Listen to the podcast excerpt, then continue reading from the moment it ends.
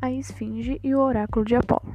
Cenário: Grécia Antiga. Personagens: Pedrinho, Emília, Visconde, Heleno, Esfinge, Pítia, Sacerdote, Peregrinos. Narrador: Emília queria pregar uma peça em um sacerdote. Pedrinho, participando, pergunta: Que peça? Emília, você vai ver vindo um deles carregando uma pesada estátua de ouro. Assim que abriu a porta do santuário, Emília lançou-lhe os pés como tomada de confusões. Pôs-se a gritar coisas que ninguém ali entendia. Era, era na língua do P. Emília.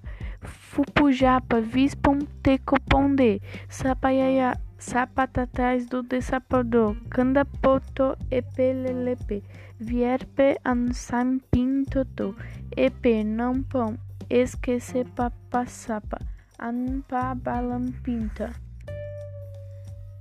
Para aí, mandou.